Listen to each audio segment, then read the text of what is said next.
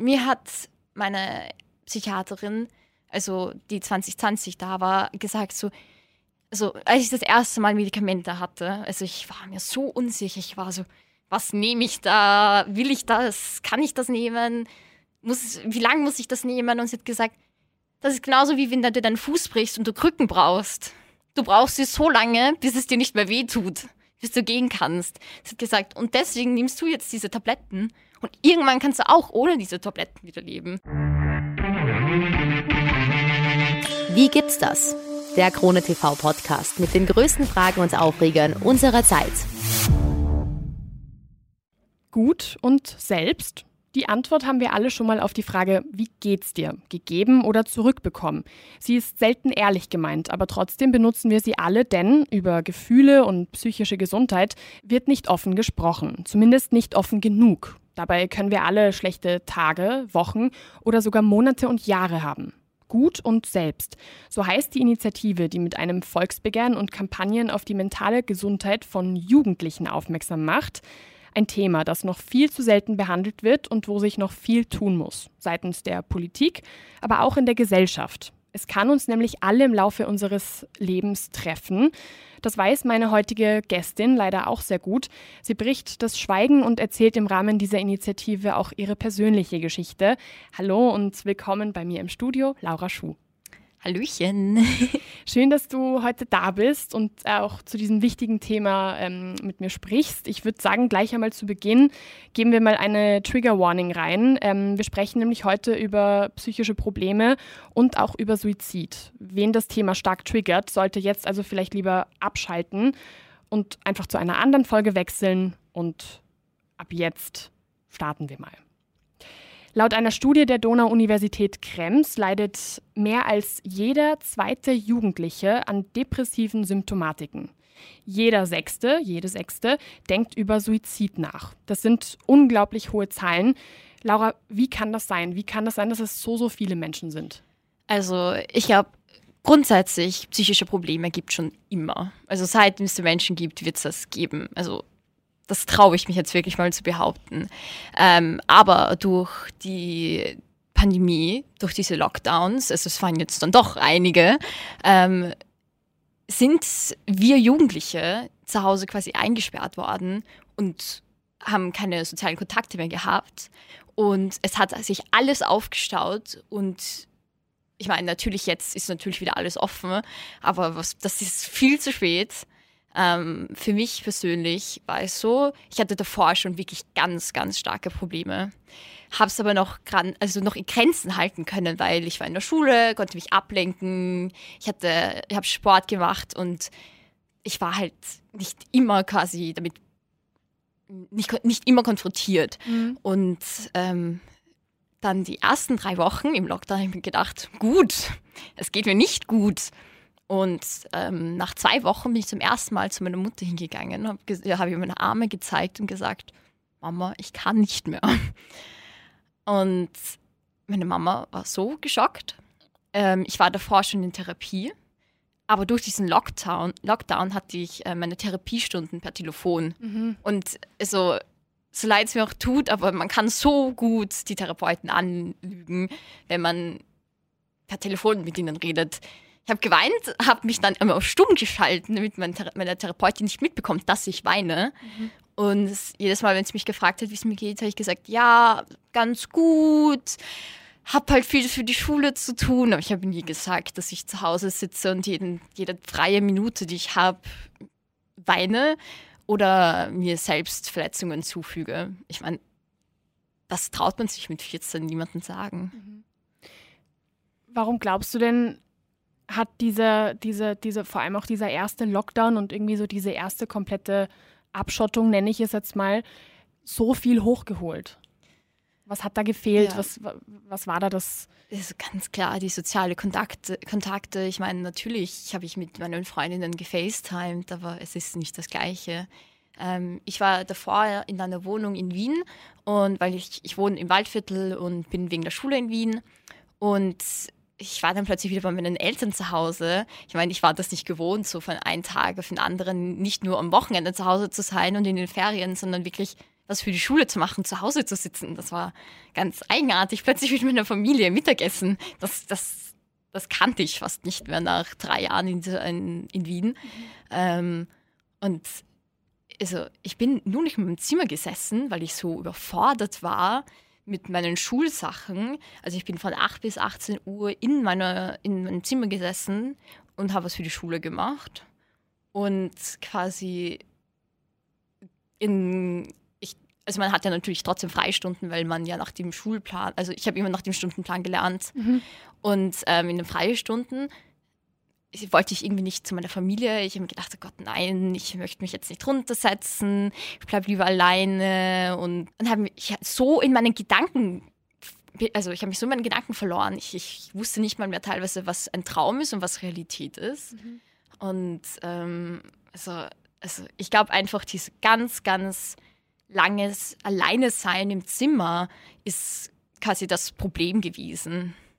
Es ist ja auch ähm, also nicht nur eine komplette Isolation, sondern es ist ja auch eine, oder es war ja auch eine Situation, die für alle irgendwie völlig unbekannt war und, und völlig auch überfordernd, weil man ja auch nicht wusste, wie lange geht das jetzt? Ja, Weil am Anfang war es ja nur so ah, ein, zwei Wochen, dann äh, doch wieder verlängert, dann wurde irgendwie davon gesprochen, so ja, bis zum Sommer ist es vorbei, ja. dann wieder doch nicht. Und dieses ewige Hin und Her, was sich ja immer noch durchzieht irgendwie. Genau. Ähm, wie, wie hat, was hat das denn auch noch ausgelöst? Also dieses Hin und Her, diese, diese Unsicherheit. Ja, also ich meine, das erste Mal, wir sind, also ich kann mich noch erinnern, am letzten Schultag, am Freitag, es war ein Freitag, wir sind alle beisammen gesessen und es war nur so, ja, wir müssen jetzt alle Schulsachen mit heimnehmen, so als wären jetzt Sommerferien, nur wir müssen da quasi in, quasi in den Sommerferien jetzt was, was arbeiten. Und also, wir waren alle urgeschockt, wir wussten nicht, also einige haben den, den Virus natürlich total unterschätzt. Also ich muss sagen, ich habe mir auch gedacht, gut, äh, ob das jetzt nicht ein bisschen übertrieben ist, dass wir jetzt ganz zu Hause bleiben müssen hat es dann gezeigt, es war alles andere als übertrieben. Ähm, und es war dieses Ungewisse ne? und dass man sich nicht treffen darf. Und mhm. ähm, ich meine, ich hab, bin jetzt auch nicht zu meiner Oma rübergegangen, auch wenn die quasi nebenan bzw. gegenüber wohnt. Ich hätte mich nicht getraut, zu meiner Oma zu gehen.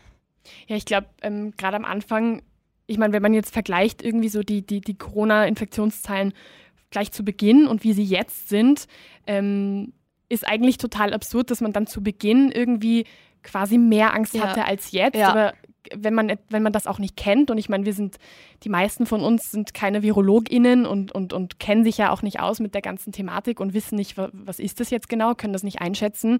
Ähm, was nur sehr, sehr viel gesprochen wurde, war, man muss sich gegenseitig schützen, man muss aufeinander aufpassen und, und vor allem auch eben die, die, die älteren Menschen oder, oder Menschen, die vielleicht irgendwie Krankheiten haben oder so, da ganz besonders darauf achten.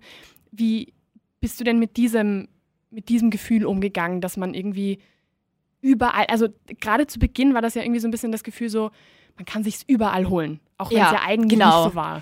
Also ich, also ich, muss zugeben, am Anfang war ich wirklich so, ich habe mir gedacht, so ein Blödsinn, wir müssen jetzt nicht alle uns einsperren. Ich habe mir wirklich gedacht, also ich habe keine Person gekannt. Also ich glaube, ich habe erst 2021 eine Person gekannt, die wirklich Corona hatte. Und ich war so, okay, ich kenne niemanden, der Corona hat. Warum muss ich jetzt zu Hause bleiben? Warum darf ich mich nicht mal mit einer einzigen Person treffen? Also das war ja wirklich schon ein Drama, wenn man mit jemandem anderen ähm, quasi spazieren gegangen ist. Also ja. ich kann mich noch erinnern, eine sehr gute Freundin hatte halt im ersten Lockdown Geburtstag. Also ich glaube erste, ja, erste Aprilwoche. Und die hat sich nicht getraut, mit jemand anderen spazieren zu gehen und ihren Geburtstag zu feiern.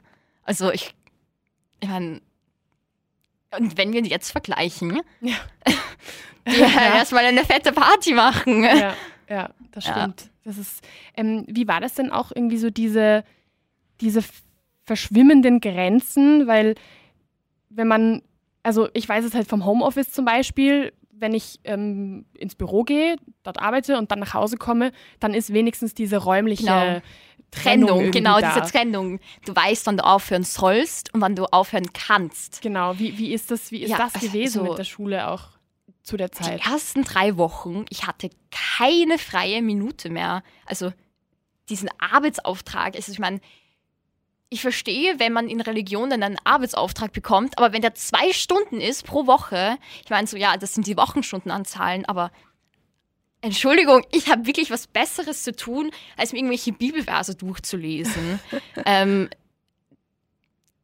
also ich, ich, ganz ehrlich, das verstehe ich nicht. Ähm, und dann gab es Fächer, von den Lehrern haben wir nichts gehört, den ganzen Lockdown nichts.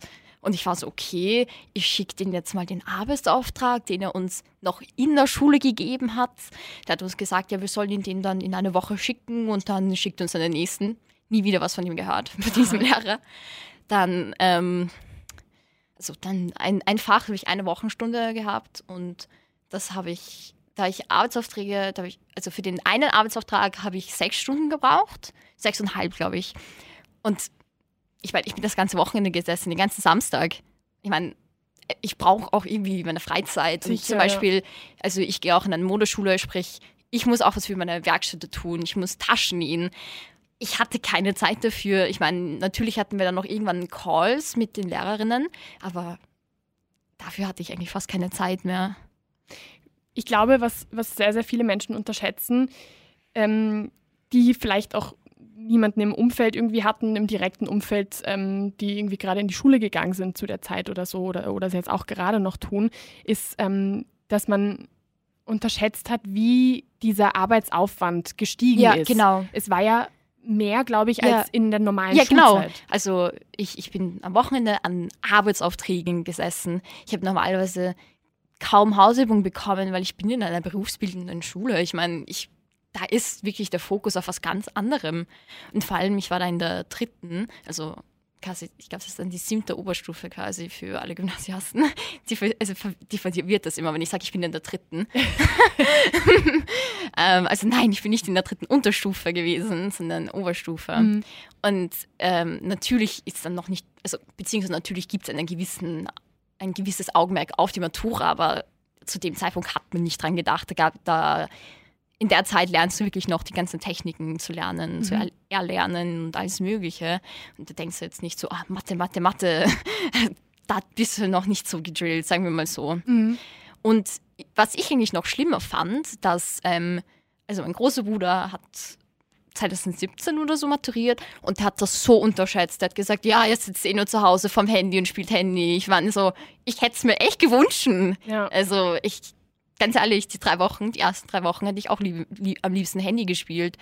Und ich meine, die, die noch nicht so hoch waren, nicht so eine hohen Schulstufe, haben natürlich weniger Aufwand. Und die können das vielleicht, die Volksschule konnten das vielleicht sogar noch schneller als in der Schule lösen, weil es gibt Schülerinnen, die haben Arbeitsaufträge Aufträge lieber, als einer Lehrerin eine Stunde lang zuzuhören. Und verstehe ich. Aber ich habe Arbeitsaufträge gehabt, die waren nicht mehr in normalem Maß. Mhm. Ähm, und wir haben dann, ich glaube, ich war ich, nein, zu dem Zeitpunkt war ich nicht Klassensprecherin, glaube ich. Nein, war ich nicht. Aber wir haben dann einen Brief an, beziehungsweise nicht einen Brief, beziehungsweise eine E-Mail an meine Direktor, äh, an meinen Klassenvorstand geschickt. Mhm. Und die hat die hat, das, sie hat das nicht mitbekommen. Sie so, was? Sie hat so viel, so viele Aufträge, okay.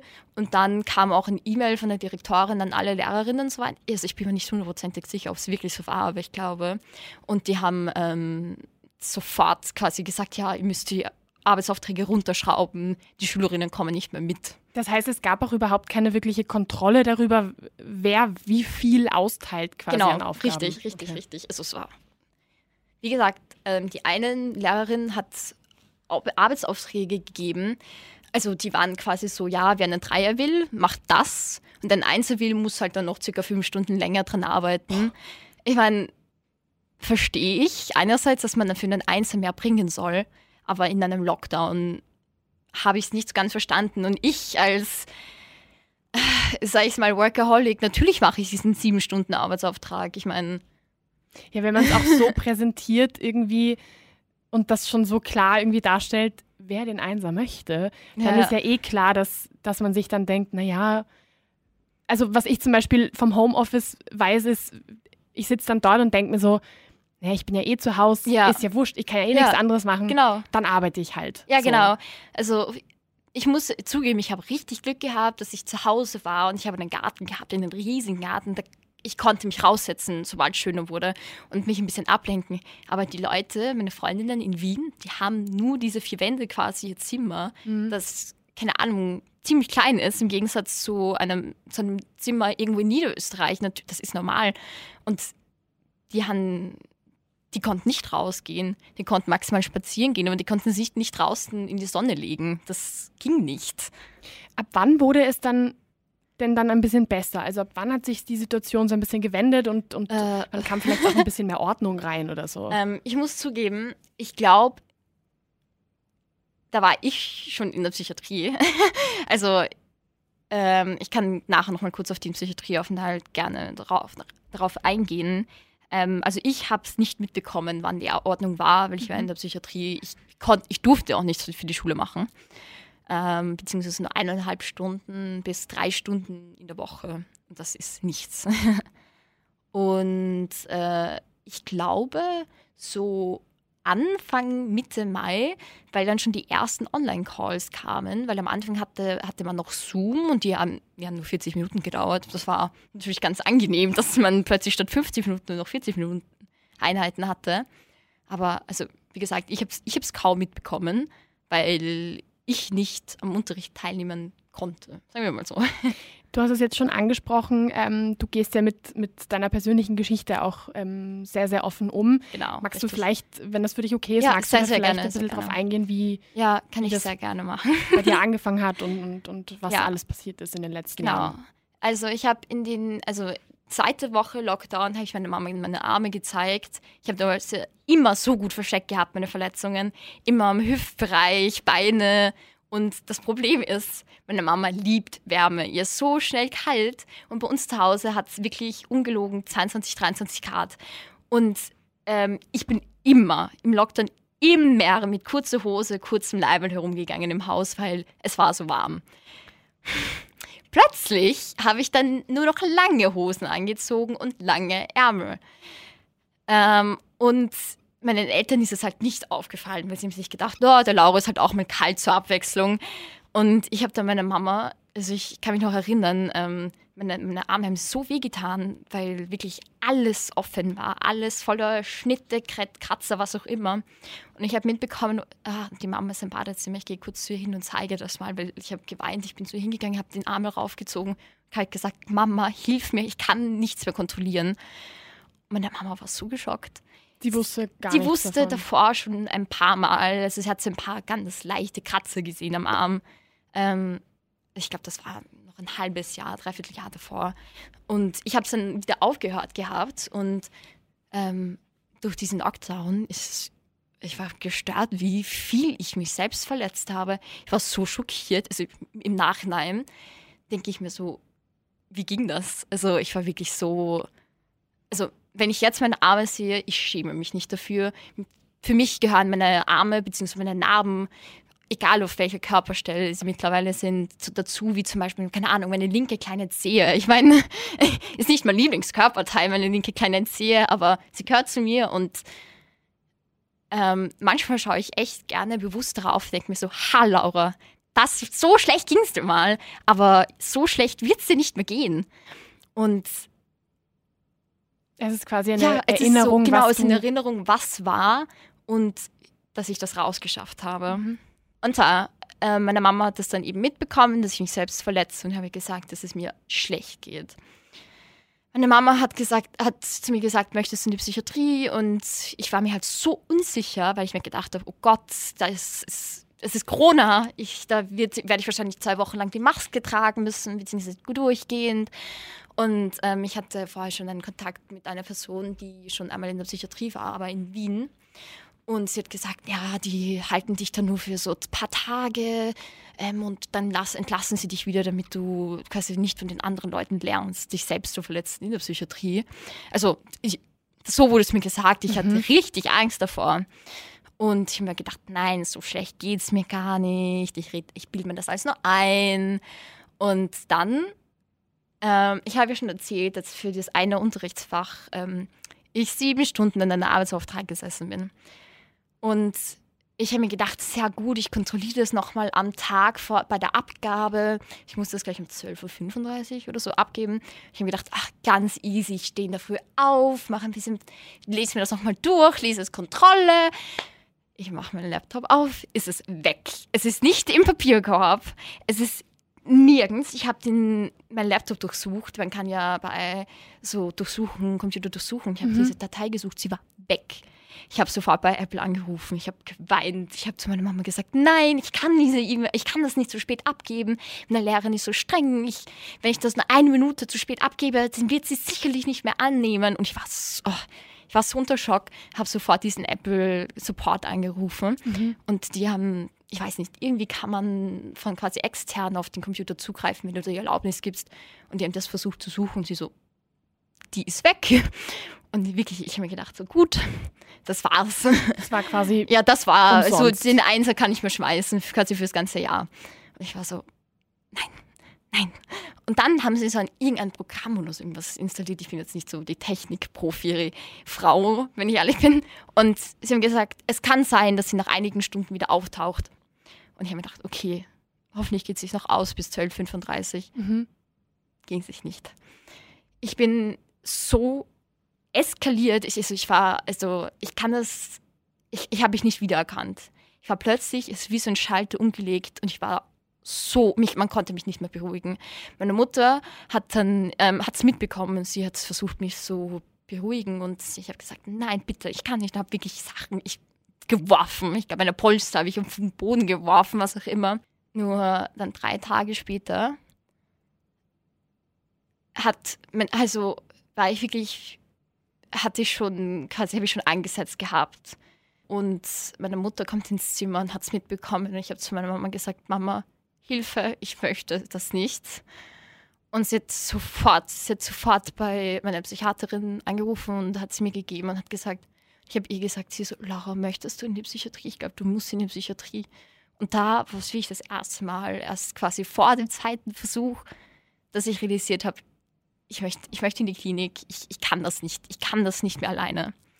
Und dann hatte ich einen Termin und an dem Tag ging es mir eigentlich so gut. Ich war so, ach, ich fahre hin, sagte ihnen kurz Hallo und dann fahre ich wieder zurück mit meiner Mama. Hat natürlich keine Sachen gepackt gehabt, weil ich mir gedacht, ah nein, bitte, mir geht's so gut. Und dann habe ich denen meine Situation dort geschildert. Ich kann mich noch erinnern.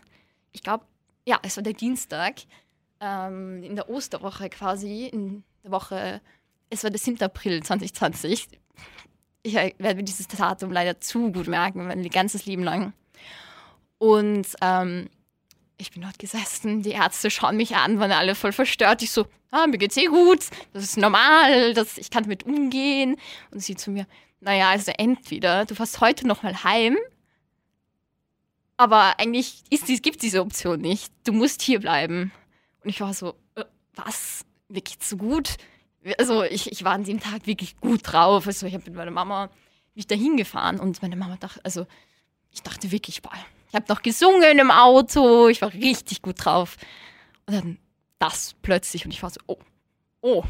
Also du hast quasi selber nicht realisiert. Ich habe hab das nicht realisiert. Wie schlimm die Situation ja, wirklich ist. Ich habe das wirklich, ich, also wenn, also währenddessen habe ich nicht gecheckt, dass es mir wirklich so schlecht geht. Also ich bin dann, ähm, aufgrund von Corona wurde ich zuerst auf die Intensivstation ähm, gebracht, natürlich, weil es allen, glaube ich, fast alle neue Ankömmlinge zuerst mal auf die Intensivstation dort kommen. Und außerdem wegen Corona, ich musste, hätte eigentlich dort drei Tage bleiben müssen mit Maske, um, weil es damals gab es ja noch nicht mal die Möglichkeiten, sich auf Corona zu testen. Beziehungsweise, ja, also ich glaube, dass es nicht mal die Antigentests gab, zumindest nicht zu kaufen. Mhm. Und dort haben sie uns auch nicht getestet. Ich meine, es war die dritte Woche von, äh, vom Lockdown. Und ich war so, oh Gott. Ja, und bin dort mit Maske gesessen, noch mit einem normalen Mund, Mund-Nasenschutz. auch ganz eigenartig jetzt, wenn man denkt, ah, es gibt eigentlich die FFP2-Maske. Aber egal. Ähm, auf jeden Fall, in dem, und ich bin dort gesessen und da waren so ein anderes Mädchen mit Maske und die war offensichtlich nicht zum ersten Mal hier. Und ich war so, oh Gott, ich bin hier so viel am Platz. Ich habe ich hab fast nur geweint. Und dann ähm, quasi je später es wurde, desto mehr Aufnahmen gab es. Ich glaube, schlussendlich waren wir zu acht. Und es gab nur sechs Betten auf dieser Station. Ähm, sprich, uns haben sie so ins Zweierzimmer noch ein drittes Bett dazugestellt, damit dieses Mädchen da drinnen schlafen kann. Mhm. Ähm, und ich war so, ich habe mir gedacht, wo bin ich hier? Wo bin ich hier? Ich möchte weg. Aber das war eigentlich mein Glück, dass so viele Leute dort waren, weil ich wurde dann gleich am nächsten Tag auf die offene Station gebracht. Also das ist quasi gleich daneben. Und ich habe mich dort viel wohler gefühlt. Ich durfte mit der Maske runtergeben, nach nicht mal 24 Stunden. Und obwohl es geheißen hat, ach, die ersten 72 Stunden Maske drauf. Boah. Und ich sie so auf der offenen, so, ah, nimm's runter, bitte. Gib bitte. Also, da fühlst du dich ja nur unwohl, wenn du die Einzige bist mit Maske. Und ich habe mich so erleichtert gefühlt, jetzt meine Maske runterzugeben. Und ähm, so wirklich, sobald ich auf der offenen war, ging es mir besser. Die erste Nacht habe ich nichts geschlafen. Und ähm, es hat auch Ewigkeiten gedauert, bis ich wieder schlafen konnte, weil sie mir mein Schlafmedikament weggenommen haben, mein Bedarfsmedikament, also mein Bedarfsschlafmedikament. Ähm, haben sie gesagt, das wollen sie mir nie wiedergeben, was ich sehr gut finde, weil sonst jedes Mal die Narben aufgerissen hätte, so, hm, hm, und deswegen was finde ich es gut, finde ich es gut, dass sie es mir weggenommen haben. Und am Anfang geben sie dir sowas ganz Natürliches. Wenn man leichte Schlafstörungen hat, hilft das auch. Mhm. Nur so pflanzliche. Ja, so äh, genau pflanzliche Sachen. Nur wenn du wirklich schlimme Schlafstörungen hast, ich habe bin Schlaf eingeschlafen um drei, aufgewacht um fünf. Und das jeden Tag. Und in der Psychiatrie ähm, ging es dann wieder besser. Sie haben sofort meine Medikamente verdoppelt also ich hatte davor schon ganz, ganz, ganz eine leichte Dosis von einem Antidepressivum genommen und sie haben es mir wirklich, ich bin angekommen, sie so, verdoppeln wir. Und ich bin dann insgesamt, wurde es vervierfacht, nein, nicht vervierfacht, verachtfacht, die Dosis. In dem Zeitraum, wo Ja, genau, also ich war genau zwei Monate hier, also dort und ähm, ich habe total viele Medikamente bekommen, beziehungsweise ähm, mir wurde, glaube ich, währenddessen noch einmal das Schlafmedikament geändert. Wo war ich eh happy damit, weil mir ging es dann nur noch besser. Und also das Schlimmste für mich dort war einfach, dass ich die ersten zwei, ich glaube, es waren zwei oder drei Wochen, keinen Besuch haben durfte. Niemand, auch niemand, Familie, niemand. Niemand. Und ich meine, ich bin, ich habe ja gesagt, ich bin in der Woche vor, also in der Woche, wo Ostersonntag war, bin am Ostersonntag in der Psychiatrie gesessen, in meinem Zimmer, habe mir gedacht so, hm, meine Eltern, die tun gerade Eier suchen. Und meine Eltern waren so herzig, die haben für mich quasi mir, mich per FaceTime mitgenommen und mir wirklich so Nester versteckt und mir, mich einfach suchen lassen. Und mein Papa war immer so, oh, ich glaube, hier hinten musst du schauen. Und hätte ich solche Momente nicht gehabt, hätte ich gesagt, ich muss früher heimgehen. Das heißt, du durftest dein Handy bei dir mhm, haben? Genau. Regelmäßig? Nein, oder? ja, genau, zwei Stunden am Tag, beziehungsweise am Wochenende sogar vier. Ähm, und also, weil also dann, ich habe natürlich die ganze Zeit nur mit meinen Eltern telefoniert, zwei Stunden lang durchgehend. Einmal Mama, einmal Papa. Manchmal habe ich sogar meine ganze Familie angerufen gleichzeitig, weil man kann ja WhatsApp so ganz viele Teilnehmer Gruppen, hinzufügen, ja. genau. Und ich habe dann immer sofort alle angerufen und alle haben gleich immer mit mir telefoniert. Alle sind in ihrem Zimmer gesessen und haben quasi von ihrem Zimmer aus telefoniert mit mir. Und also ohne, ich sage ganz ehrlich, ohne diesen Handy hätte ich es nicht geschafft. Ohne diesen Kontakt mit meinen Eltern hätte ich es wirklich gar nicht erpackt. Das heißt, das hat, das hat dir schon auch Kraft gegeben, genau. diese Zeit in der Psychiatrie dann auch wirklich durchzustehen und und irgendwie zu sagen, es ist bald vorbei, ich kann bald wieder genau, nach Hause. Genau. Also zum Beispiel, also ich dachte immer so, boah, ich fahre morgen wieder heim, mir geht's eh so gut. Und ich hatte die erste Woche keine Therapien und ich war so, wollen die mich jetzt verarschen? Haben, hat niemand Zeit für mich? Und dann sagt habe ich meine, man hat immer so zuständige Ärzte, beziehungsweise ähm, entweder einen Arzt oder eine Psychologin, die quasi für dich da ist, ähm, beziehungsweise wirklich nur für dich ist, beziehungsweise du quasi eines von ihren Schützlingen, nenne ich es immer so gerne, bist.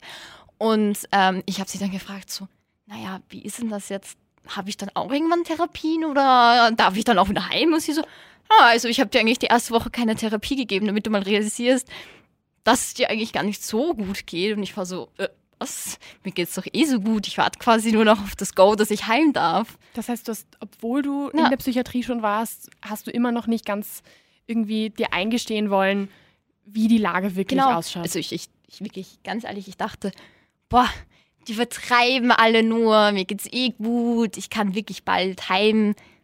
Also ich, ich habe gar nicht gecheckt, was, was, was quasi los ist. Ich war so, ach ja, bis mir dann irgendwann nach eineinhalb Monaten ein, ich glaube, es war der, ich glaube, es war kein Arzt, ich glaube, es war ein Psych, äh, Psychotherapeut, glaube ich, war es, der mir gesagt hat, nein, du weißt aber schon, dass du eigentlich einer der schwierigeren Fälle hier bist, beziehungsweise eine Person, die es am, also wirklich gerade am schlimmsten hat. Und ich war so, äh, nein, also bitte, ich, ich habe mir gedacht, oh, ich sehe keine Sachen zumindest, beziehungsweise ich höre keine Dinge, die nicht da sind. Und das war für mich immer so, ach, dann bilde ich mir eh nur ein. Und dann ähm, irgendwann war ich die Person auf, die, auf der Jugendstation, die am längsten hier war. Und ich war so, na, ich glaube, so bald wird es mit dem Heimgehen doch, doch nichts. Ich glaube, zwei Wochen erst bevor ich zu Hause war, habe ich gecheckt, dass es mir schlecht geht. du hast davor die ganze Zeit ähm, eher gedacht, dass du quasi nicht dort sein solltest. ja, genau. Ich habe mir gedacht, dass, dass die alle nur übertreiben. Ich habe mir gedacht, so, okay, bitte, es gibt Leute, die haben es viel schlimmer da. Und ich habe mir gedacht, so, ach, bitte, es, es, mir geht es nicht so schlecht. Also, bis mir mal wirklich jemand gesagt hat, so, ich, ich, ich habe das hören müssen von, von jemandem, der mir gesagt hat, ja, hey Laura, du gehst ja nicht so bald heim. Und ich war so, äh, äh, was? Also, Wie war das denn für dich, als du dann irgendwann realisiert hast, auch für dich selber, dass das alles gar nicht so harmlos ist, wie du es irgendwie eingeschätzt hattest und, und, und dass es doch was war, wo, wo du wirklich dringend Hilfe brauchtest? Ich weiß nicht. Also, mm, ich wusste es davor schon mal, wie ich in, in der zweiten Klasse Oberstufe war. Da habe ich dann, also habe ich mal meiner Mama gesagt, so, hey Mama, ich, wenn ich von der Schule heimgehe, ich weine. Jedes Mal, wenn ich an der Straßenbahn vorbeigehe, denke ich mir so, oh, ich würde mich gerne davor hauen. Und dann meine Mama sofort ähm, reagiert und mir sofort noch am gleichen Tag eine, eine Therapiestunde ausgemacht. Da war es das erste Mal, dass ich es gecheckt habe. Damals war ich, glaube ich, sogar noch 15. 15 war ich, genau 15. Und ähm, das nächste Mal, dass ich gemerkt habe, war eben zu dem Zeitpunkt, dass mir war es in der Psychiatrie. Ich habe es ich hab's nicht gecheckt. Wie ist es denn jetzt, wenn du so darüber sprichst? Weil du, du sprichst ja wirklich sehr, sehr offen darüber Ja. und, und, und also du reflektierst ja auch irgendwie Ja, selber genau. zu dieser Zeit und, und denkst zurück. Und wie ist das für dich, wenn du da jetzt so darüber sprichst? Ich denke mir nur so, ich, ich, verstehe mich nicht, dass ich es nicht gesehen habe. Also, ich denke mir so, es hätte nicht mal so weit kommen müssen, sein Selbstmordversuch. Hätte ich es einfach gecheckt, hätte ich die Hilfe angenommen. Ich war in, Psycho in, in Psychotherapie. Ich habe es aber jedes Mal so gedreht, dass es mir geschadet hat, beziehungsweise ich mich noch weiter runterbringen konnte. Also da war ich quasi fast schon so eine Künstlerin darin. Das konnte ich wirklich gut. Und ähm, also, also ich, ich, einmal, also vor circa zweieinhalb Monaten, habe ich mal unabsichtlich ein Video gesehen, wo ich quasi in der Psychiatrie bin. Und dann habe ich meiner Mama ein, Bild, ein Video geschickt, ein lustiges, und habe gedacht, ha, das schicke ich ihr. Ich habe es gesehen und plötzlich sehe ich meine Narben, wirklich frisch. Ich war so geschockt. Ich habe mir ging es den ganzen Tag, habe ich nur daran nachgedacht, bis ich meine Mama angerufen habe und gesagt habe, Mama, Alter, tut mir so leid. Ich wusste nicht, dass es, ich, ich habe das nicht realisiert gehabt. Ich habe habe mich wirklich entschuldigt dafür. Meine Mama hat gesagt, ja, dafür musst du dich ja nicht entschuldigen, das ist ja nicht deine Schuld. Und ich war einfach den ganzen Tag so aufgebracht, weil ich es nicht einfach nicht gesehen habe. Und im Nachhinein denke ich mir wirklich so, ich habe es nicht gesehen. Was würdest du denn Jugendlichen sagen, die, oder, oder vielleicht auch nicht Jugendlichen, vielleicht auch, auch, auch älteren Menschen sagen, die sich vielleicht in so einer Situation befinden, die vielleicht von außen schon zu hören bekommen, hey, das ist nicht mehr auf die leichte Schulter Genau. zu nehmen. Was, was würdest du den Ähm, Menschen raten, wenn sie vielleicht selber sich in dieser Situation befinden und sich denken, na, das ist doch voll übertrieben. Ja, also ich meine, einen schlechten Tag zu haben, voll okay. Einen zweiten, hm, einen dritten, hm, aber wirklich solange es, wenn es wirklich durchgehend eine Woche ist, Therapie ist so was Gutes. Also ich bin immer noch in Therapie und ich, ich, ich denke nicht mal daran, quasi das wieder aufzuhören, weil ich denke mir so, das ist eine Person, die mir dauernd sagt, wie gut ich bin. also ganz ehrlich, Therapie ist wirklich das Beste, was man haben kann. Und ich denke mir so, auch wenn du jetzt vielleicht eine Therapie zwei Stunden brauchst, danach sagst du, boah, mir geht's wieder gut, dann brauchst du nur zwei Stunden. Wenn du zwei Jahre brauchst, brauchst du zwei Jahre. Also ich finde, dass Therapie so viel Wunder bewirken kann und ähm, das, wi- also das wäre für mich ähm, wirklich die erste Anlaufstelle. Natürlich kann man es erst mit Freunden darüber reden äh, oder Freundinnen natürlich, aber wenn auch viele denken sich, boah, also ich habe jetzt gerade quasi eine Person, ähm, die erst nach zwei Monaten realisiert hat, so, hey, ich schaue jetzt doch einmal zu einem Psychologen, zu einer Psychologin. Es geht mir doch nicht so prickelnd, wie ich dachte. Und je früher man zur Therapie geht, desto mehr kann man verhindern. Also, ich meine, ich bin natürlich ein schlechtes Beispiel. Ich bin zwei Jahre in Therapie gegangen, war trotzdem in Psychiatrie. Aber ich, im Nachhinein denke ich mir, ich hätte früher Therapeutin wechseln sollen. Wie ist es denn jetzt für dich, ähm, wenn du von anderen Menschen hörst, die, denen es schlecht geht, die, also denen es wirklich, wirklich schlecht geht, wie du sagst, Ja. das ist nicht ein Tag, es sind nicht zwei, es, es zieht sich einfach sehr, sehr lang. Ja. Was löst das in dir aus, wenn du das mitbekommst und, und, und in dieser Ja. Position bist, dass du der Person gerne sagen würdest, hey, mach was. Ja, ich, ich fühle mich total hilflos, weil ich bin so, ich bin so, oh, ich bin plötzlich auf der anderen Seite. Ich, ich verstehe jetzt meine Eltern mehr als je. Ähm, also man ist so hilflos, ähm, weil man nichts machen kann aktiv. Die Person, die muss das selber entscheiden, dass sie das will. Und das ist als Außenstehender, glaube ich, das Schwierigste du kannst, also du kannst eine Person zwingen, dass sie dorthin geht, aber das sehen wir bei meinem Beispiel. Ähm, auch wenn ich quasi eh auch freiwillig gegangen bin, aber ich habe nicht akzeptiert, dass es mir besser gehen muss. Und man kann diesen Menschen vielleicht in wirklich Situationen helfen, aber nicht auf Leben, also aufs, aufs Leben, im, im ganzen Leben nicht ich meine, natürlich, wenn mich Freundinnen anrufen und sagen, hey, Laura, mir geht's gerade urschlecht, sage ich so, hey, ja gut, wir treffen uns da und da und gehen spazieren. Und dann nehme ich meistens immer so eine Tanne Tee mit und trinken wir den Tee und reden drüber. Aber das ist was, das hilft in der Situation, aber das hilft dir nicht das ganze Leben lang. Das heißt, du, rat, äh, du rätst ähm, Menschen in so einer Situation, wo sie merken, es geht ihnen wirklich nicht mehr gut, sicher auch einmal mit dem Umfeld zu Genau, sprechen, aber vor allem sich an Menschen zu wenden, die sich das, auskennen. die sich auskennen, die, die sich das beruflich auskennen, machen. genau.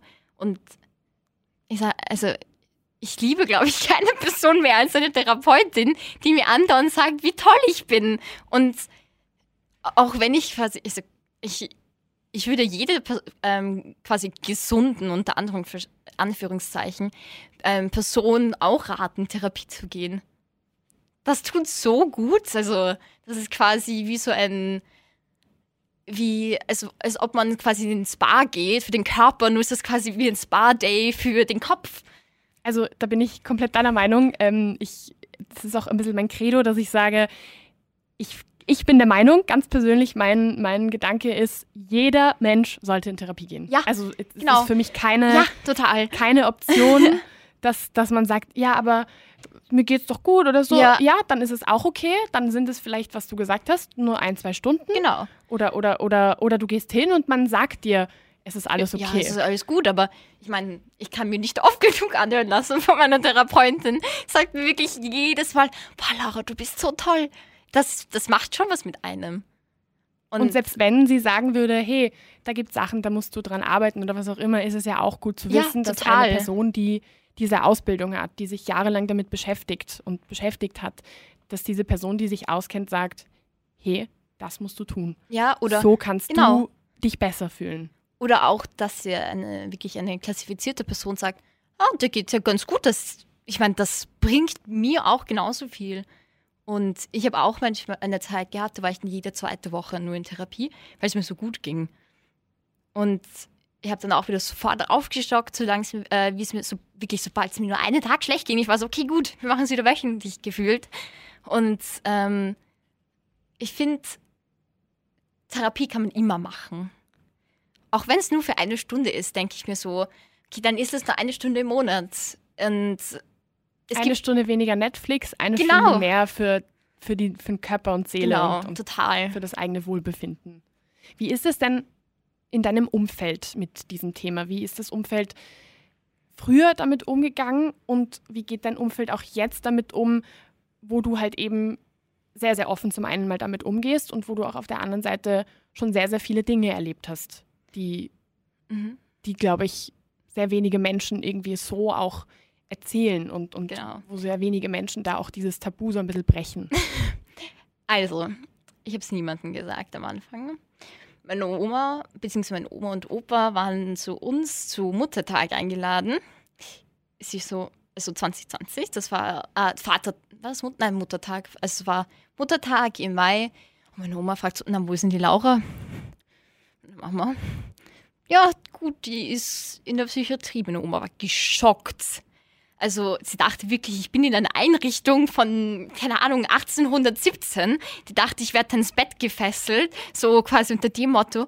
Und äh, meine andere Oma hat ihr dann erklärt, so, ach, da ist alles gut. Also mein, nämlich meine andere Oma ist nämlich Ärztin, also beziehungsweise natürlich jetzt schon in Pension. Und ähm, die hat sie alles versichert und das, das hat sie dann natürlich beruhigt. Und ähm, meine Tante war einer der ersten, die es mitbekommen hat. Die hat mir dann immer Sachen mitgeschickt quasi, ich habe mal Erdbeeren bekommen ähm, von ihr zu Hause, hat es meinen Eltern mitgegeben, beziehungsweise damals waren sogar meine Brüder, die, bei mir waren zu Besuch. Und die haben mir quasi immer so, sie haben mich immer gefragt, Laura, was kann ich dir tun, was, dass es dir besser geht? Habe ich auch Mandala-Bücher ähm, bekommen. Also das ist so ganz, ganz banale Dinge eigentlich.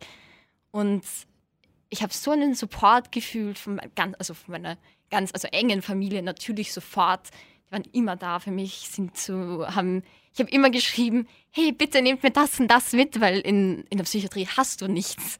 Ich habe immer quasi ähm, am Tag, bevor meine Eltern gekommen sind, immer mit denen gefacetimed und die haben quasi mir meinen, meinen, meinen Kasten gezeigt, damit ich denen gesagt habe, ich brauche das Leibel, das Leibel und bitte das Leibel und noch die Hose und dann, ah, bisschen weiter nach rechts, genau, die Hose auch noch.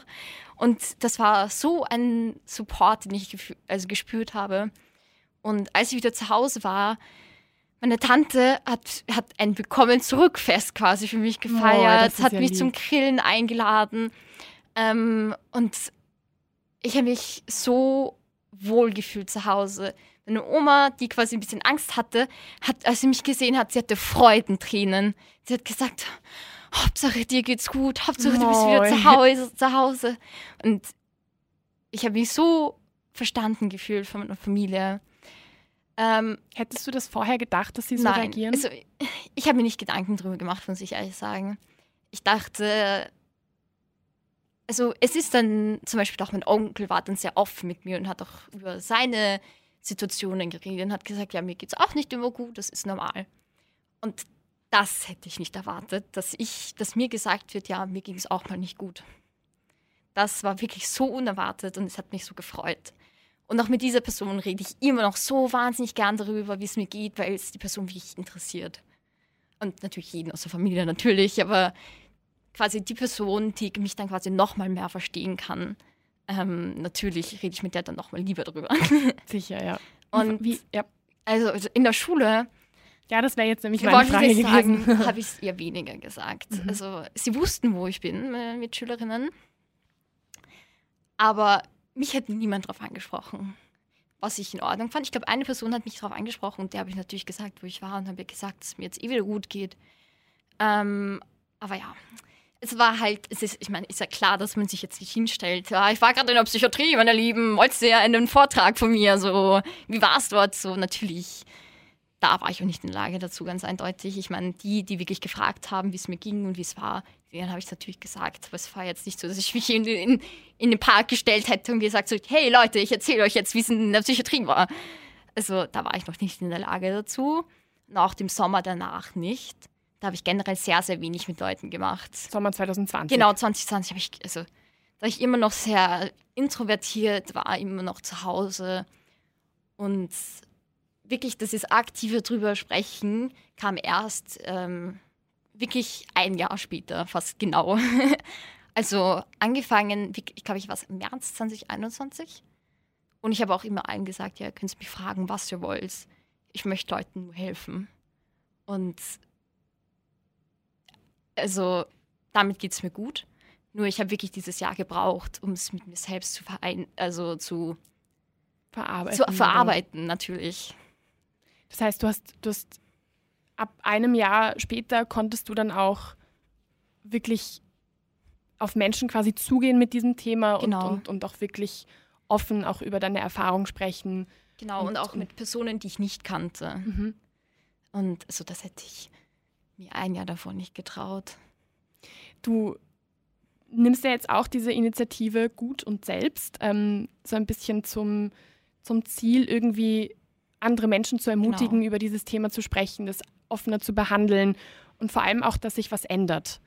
Was wollt ihr denn mit dieser Initiative erreichen? Was ist das Ziel dort? Also wir wollen auf jeden Fall Bewusstsein schaffen. Wir wollen Leutigen, Leute ermutigen. Wir wollen dass es so normal wird, dass man darüber redet, als, ja, boah, ich gehe heute zur Psychologin oder zur Therapie, genauso wie man sagt, ja, ach, ich habe heute einen Arzt, einen Zahnarzttermin. Ähm, ich habe mich nämlich sehr, sehr lange nicht getraut. So, ich habe immer gesagt, ah, ich habe einen Termin und habe nicht gesagt, ja, ich bin, ich habe Therapie. Habe ich wirklich lange nicht getraut. Mittlerweile bin ich wirklich so, ah, heute wieder Therapie, wie jeden, jeden Mittwoch um 16 Uhr. Was und, macht das denn für einen Unterschied, wenn man das wirklich ausspricht und benennt? Ähm, es, man fühlt sich freier. Also ich fühle mich so viel freier. Und zum Beispiel, ich bin ein Mensch, ich bin so offen und direkt. Ich schreibe auch in meinen, ähm, wir haben ein elektronisches elektronisches Klassenbuch und ich schreibe dann immer rein, sind, warum ich, dass ich nicht da bin, beziehungsweise schreibe auch wirklich rein psychische Probleme ich möchte es nicht benennen, was ich gerade habe, aber ich kann diesen Tag nicht in die Schule gehen. Mir geht's scheiße. So. Und dann unterm Strich so, ich möchte zu Hause bleiben, mir geht's nicht gut, ich muss mich mit mir selbst befassen.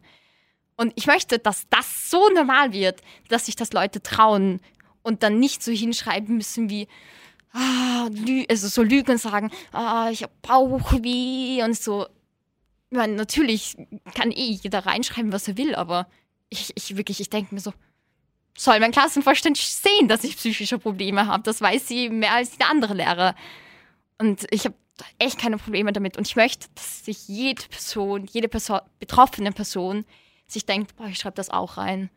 Dass man nicht denkt, oh Gott, die Arme, die muss in Therapie, sondern so ist so, ja, die ist stark, die ist in Therapie. Oder so, yay, yeah, ja. ich auch. so, ja, wirklich, ich möchte, dass man darüber reden kann und diese Kampagne, also jeder Einzelne, der dahinter steht, will, dass es so normal wird, dass ähm, die Politikerinnen das sehen, dass die ganze Gesellschaft das sieht. Man, es, es, gibt ja so ein, so, ein, so ein, Beispiel, was zum Beispiel sehr, sehr oft ähm, auch hervorgehoben wird, so wenn eine Person sich das Bein bricht, dann sagt man ja auch nicht so von wegen, ja, geh, stell dich nicht so an. Ja. So, das ist, ist so, ja ein Beispiel, was ja, immer wieder genau. irgendwie benutzt wird. Total. In dem Fall kann man das ja eigentlich auch ganz gut ähm, anwenden. Wenn jemand sich das Bein bricht, dann würde die Person ja auch keine Notlügen irgendwie Eben, erfinden genau, und sagen, sagt man auch, ähm, ich bin im ähm, Krankenhaus. Kopfweh oder so, so sondern ja, hey, das ist mein passiert. Bein. Mein genau. Bein, ich bin, keine Ahnung, habe einen Termin beim, im Krankenhaus, ich muss meinen Gips wechseln, was auch immer. Und zum Beispiel, also mir hat meine Psychiaterin also die 2020 da war, gesagt so, also als ich das erste Mal Medikamente hatte, also ich war mir so unsicher, ich war so, was nehme ich da? Will ich das? Kann ich das nehmen? Muss, wie lange muss ich das nehmen? Und sie hat gesagt, das ist genauso wie wenn du deinen Fuß brichst und du Krücken brauchst. Du brauchst sie so lange, bis es dir nicht mehr weh tut, bis du gehen kannst. Sie hat gesagt, und deswegen nimmst du jetzt diese Tabletten und irgendwann kannst du auch ohne diese Tabletten wieder leben. Und, und selbst wenn nicht, genau. dann ist das halt auch ist so. Es, es gibt ja so. auch Menschen, Menschen, die sich, weiß nicht, am Bein verletzen genau. oder irgendwas und dann vielleicht im Rollstuhl sitzen und dann auch dort bleiben oder, oder vielleicht Krücken brauchen, eine ja. kleine Gehhilfe brauchen oder so, eine Unterstützung, damit sie sich auch weiter ja, bewegen können. Genau. Ich meine, es gibt keine, also ich kenne kaum Personen, die wirklich Probleme haben und dann einen Fuß gebrochen haben und sich denken, oh, ich gehe das jetzt zu Fuß. Ich brauche keine Krücken. Erstmal Marathon. Ja, wirklich so unter dem, unter dem Motto. Ich meine, das macht auch kein quasi unter Anführungszeichen normaler Mensch, dass er sich denkt, oh, geht schon, irgendwie wird schon gehen. Was, was erwartet ihr euch denn im Rahmen dieser Initiative Gut und Selbst ähm, auch so ein bisschen von der Gesellschaft? Von den Mitmenschen? Akzeptanz. Also im Großen und Ganzen Akzeptanz. Dass diese Menschen, denen es nicht gut geht, denen soll es ruhig auch mal nicht gut gehen. Das ist deren, deren Recht. Und dieses, also, wenn wir schon mal diese Akzeptanz haben, dann sollen sie auch Verständnis zeigen. Sie sollen verständlich sein, zu sagen so, ah, gut, dann treffe ich mit der mich jetzt mit der Person jetzt vielleicht doch nicht, weil der hat heute einen schlechten Tag und bin nicht sauer auf sie, dass sie mir kurzfristig abgesagt hat. Und dass es nicht so ist, so, ach Gott, der ist ein Bursche, der ist, soll ja stark sein, der darf nicht weinen. Also genau solche Sachen wollen wir wirklich aus der Welt schaffen. Dass die Gesellschaft, nicht, also dass das Thema psychische Gesundheit kein Tabuthema mehr ist. Jetzt habt ihr ja auch einen wirklich sehr, sehr coolen Namen euch dafür überlegt, nämlich Gut und Selbst. Ich habe es ähm, am Anfang der Folge ja auch schon gesagt. Das ist ja wirklich eine Antwort, die wir entweder regelmäßig selber benutzen oder genau. die wir sicher schon mal irgendwie gehört haben. Warum trauen wir uns denn nicht einfach zu sagen, weißt was, heute geht's mir scheiße? Ja, das verstehe ich nicht. Also ich bin ein Mensch, ich antworte wirklich, wie es mir geht. Ich sage so, naja, heute nicht so gut, bisschen schupfen. Aber so, oder wenn es mir wirklich cool geht, sage ich so, ja, mir geht's urgut. So, so gut ging es mir schon lange nicht mehr. Und manche Leute sind dann so schockiert und denken sich, oh Gott, erzählt die mir jetzt gleich ihre Lebensgeschichte. Ich wollte nur so, so gut hören und das hat mir, mir gereicht. Und also, das ist quasi auch ganz eigenartig, dass Menschen teilweise auch nicht die Wahrheit hören wollen. Glaubst du, dass es vielleicht auch so ein bisschen ähm, sich, sag ich jetzt mal, eingebürgert hat, dass wir deswegen nicht, also wirklich ehrlich darauf antworten, weil wir vielleicht auch selber diese Antwort nicht hören wollen ja. auf der anderen Seite? Ich glaube, auf, also auf, je, auf jeden Fall. Also vor allem, wenn ich Personen nicht so gut kenne, beziehungsweise am Anfang habe ich wirklich gesagt, ja, mir geht's gut. Dass sie dann gesagt hat, ach, ja, mir geht's heute nicht so gut, ich so, oh Gott, jetzt muss ich nachfragen, wieso es ihr nicht so gut geht. So unter dem Motto. Aber genau das sollten wir eigentlich alles verhindern. Warum ist es denn wichtig, dass man, auch wenn es eine Person ist, ähm, die man vielleicht nicht so gut kennt, dass man trotzdem ehrlich ist und dass man trotzdem auf diese, Antwo auf diese Frage ehrlich und korrekt auch antwortet?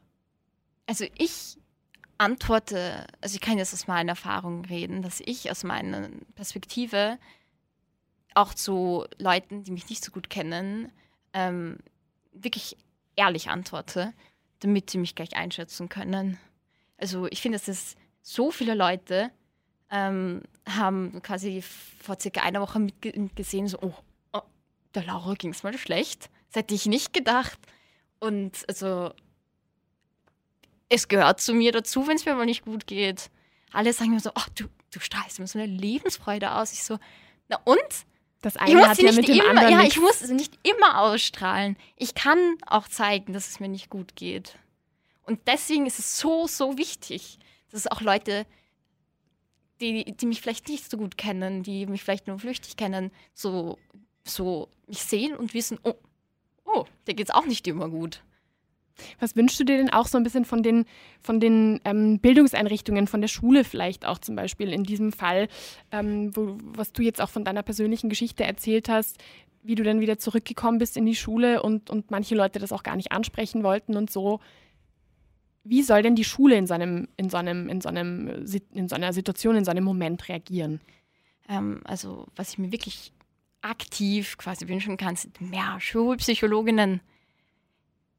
Ich habe die, also sagen wir mal so, wenn du um, also ich bin um vier aus der Klasse heulend gerannt und niemand konnte, war nicht in der Lage, sich um mich zu kümmern, weil natürlich muss sich kein Lehrer der, oder keine Lehrerin, die ähm, die Ausbildung nicht hat, sich nicht um mich kümmern. Das ist nicht ihr Job. Aber es sollte Leute geben, die wirklich rund um die Uhr in der Schule sind. Ich bin in einer berufsbildenden Schule, ich bin noch bis 18 Uhr in der Schule und da bringt es mir nichts, wenn meine Schulpsychologin alle zwei Wochen von 10 bis 11 da ist. Es bringt mir nichts.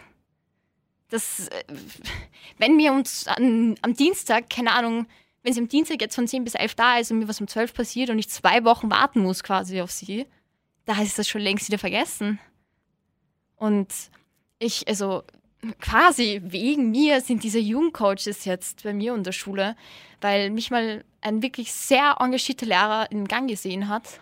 Und er hat mir gesagt so, Laura, weißt du was, ich kenne ich kenn diese Jugendcoaches. Schreibt mal denen eine E-Mail und ich habe mit denen geschrieben.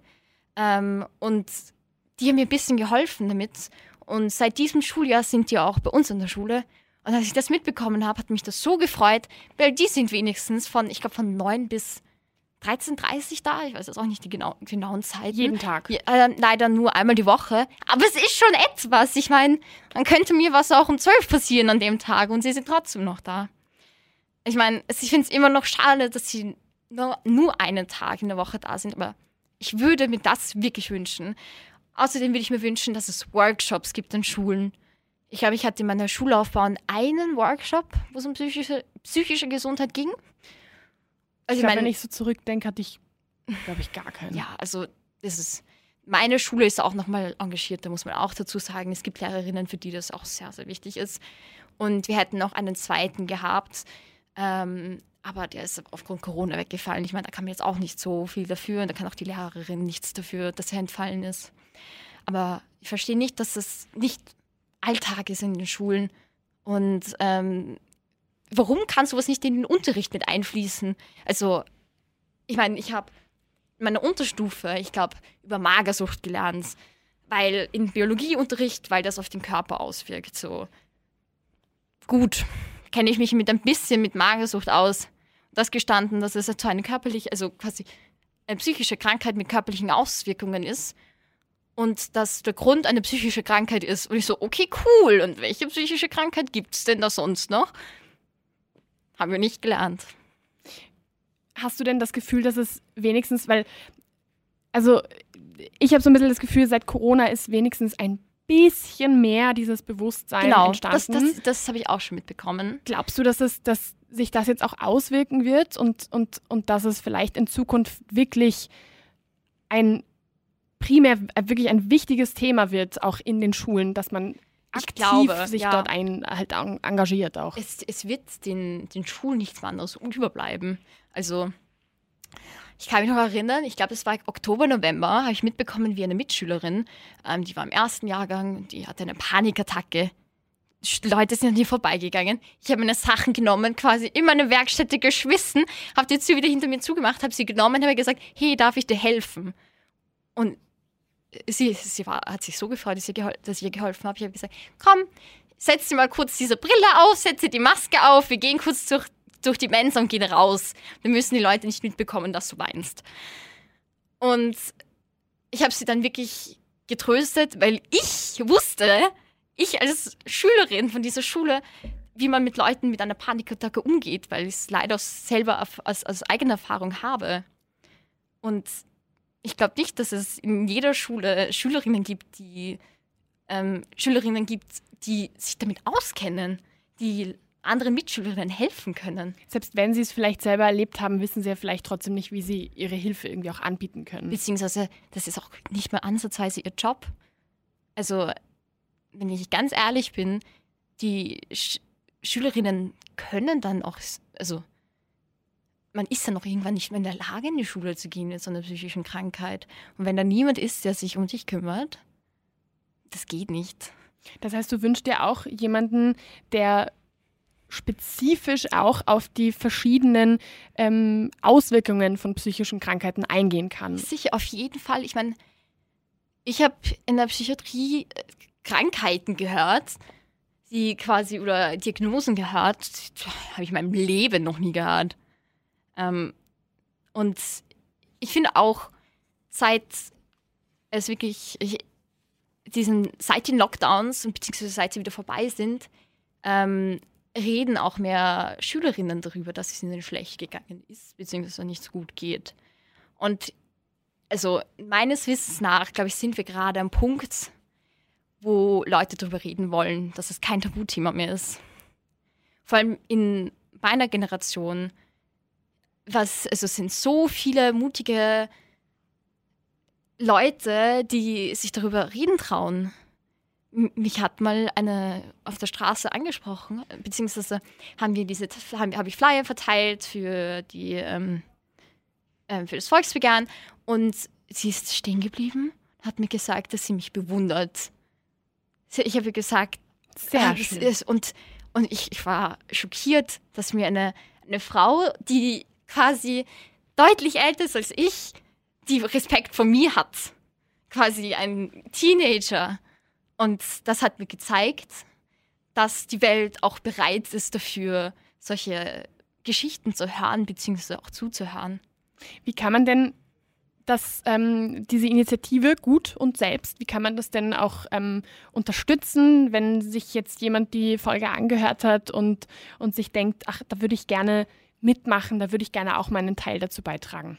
Und zwar ähm, ist die unsere Eintragungswoche, also äh, ist von 2. bis 9. Mai, wo, wo man die, ähm, wo man das Volksbegehren unterschreiben kann, beziehungsweise auch sollte. Jeder einzelne Mensch, der diese Unterschrift macht, ist so, so wichtig. Und die, jede Unterschrift zeigt uns, dass wir bei dieser Person ein Bewusstsein geschaffen haben und dass die Person sich auch damit befasst hat und dass sie unsere Meinung ist, dass es so nicht weitergehen kann. Vielleicht zum Schluss, wenn jetzt jemand auch hier zugehört hat und, und, und merkt, okay, ähm, selber geht es mir vielleicht auch nicht gut und selber bräuchte ich vielleicht auch Hilfe. Was würdest du raten? Wo sollte man sich am besten hinwenden? Also es gibt, ich habe tatsächlich einen kleinen Newsletter. Und zwar, den findet man auf der Webseite von Gut und Selbst.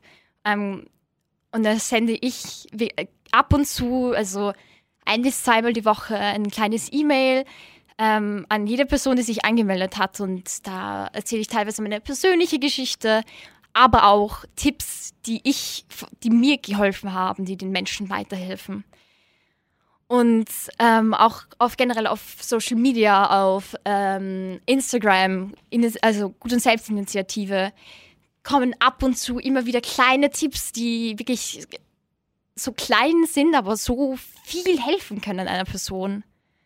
Und ich glaube, dass quasi, wenn man jeden Tag so, so einen kleinen Post sieht und denkt so, aha, Baden tut gut. Oh, Baden war ich schon Ewigkeiten nicht mehr. Oh, ich könnte mir so ein schönes Salz, Badesalz kaufen oder ein Schaumbad. Das wäre doch was. Und das sind so kleine Dinge, die auch quasi ähm, psychisch gesunde und gesunde eindeutig unter Anführungszeichen, denen den Menschen trotzdem hilft, beziehungsweise sich trotzdem wohlfühlen können, beziehungsweise ihnen noch besser geht. Und das ist jetzt mein Appell, diese Webseite beziehungsweise den Newsletter zu abonnieren und auf Instagram zu folgen, auf Facebook. Das kann so Großes bewirken. Laura, vielen, vielen, vielen Dank, dass du dich erstens einmal so sehr engagierst und dass du so viel Energie in dieses Thema ähm, hineinsteckst und dass du auch einfach da bist und, und sagst, hey, du möchtest da jetzt wirklich was verändern und du möchtest da auch anderen Menschen irgendwie Mut machen. Und auf der anderen Seite natürlich wirklich ein riesiges Dankeschön, dass du so mutig bist, dich hierher auch hergesetzt hast und, und deine persönliche Geschichte erzählt hast. Das ist absolut nicht selbstverständlich und ich glaube, jeder, der jetzt zugehört hat und jede ist dir sehr, sehr dankbar dafür und ich inklusive. Also vielen, vielen, vielen Dank, dass du, dass du heute da warst. Ich sage Dankeschön, dass ich meine Geschichte hier erzählen konnte und auch anderen, andere Betroffene vielleicht sogar ermutigt habe, vielleicht auch das Gleiche zu tun oder einfach generell ein bisschen Mut tanken konnte dadurch. Also auch nochmal Dankeschön von meiner Seite. Also es ist nicht selbstverständlich. So dankbar alle. Damit würde ich sagen, ähm, beenden wir diese wirklich sehr, sehr spannende, sehr informative, sehr, sehr hilfreiche Folge und mach weiter so, weil Dankeschön. das ermutigt wirklich sehr und bin mir sehr, sehr sicher, dass du einiges verändern und bewirken wirst. Dankeschön. Danke, tschüss. Ciao. Wie gibt's das? Der Krone TV Podcast mit den größten Fragen und Aufregern unserer Zeit.